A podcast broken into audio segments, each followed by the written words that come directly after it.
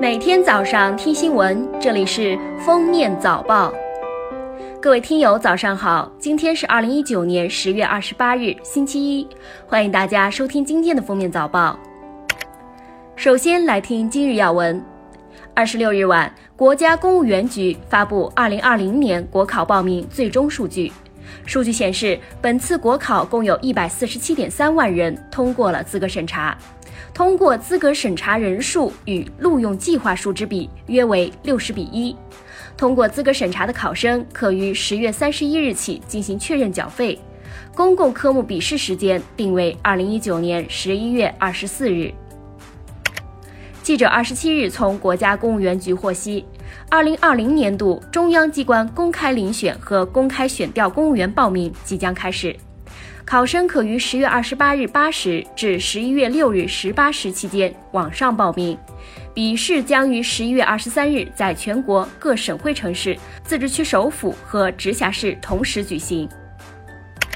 太阳系八颗行星之一的天王星今天将上演冲日表演。天王星冲日是指天王星和太阳正好分处地球两侧，三者几乎成一条直线。此时，天王星与地球距离最近，亮度也最高。今天日落后，天王星会由东偏南方升起，整夜可见。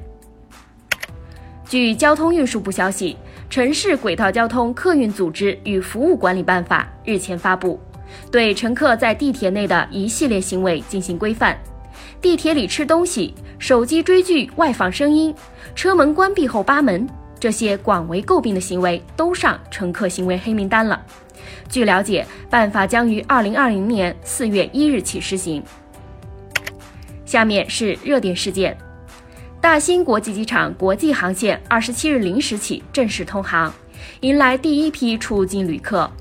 九家航空公司部分航班将由北京首都国际机场转场至北京大兴国际机场运营，大兴国际机场边检等工作也正式开展。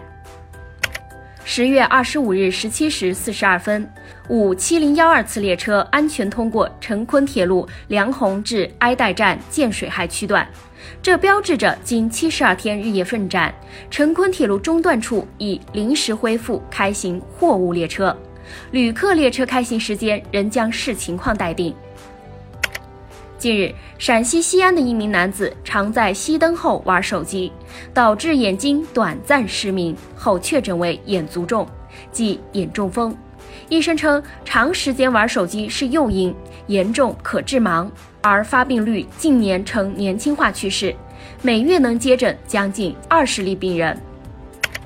近日，河南焦作的一名男子夜里喝酒，从十三楼扔下酒瓶，物业公司据业主规约执行断电三十天处罚。十几天后，男子老婆不堪停电困扰，打幺幺零请民警向物业求情。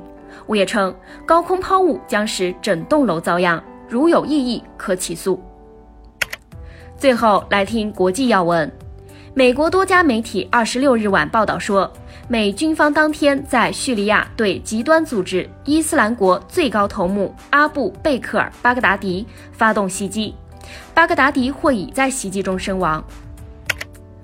土耳其总统埃尔多安二十六日表示，如果叙利亚库尔德武装未能在土耳其与俄罗斯签署的谅解备忘录规定的时间内撤出叙利亚北部安全区区域，土方将独自采取行动清除库尔德武装。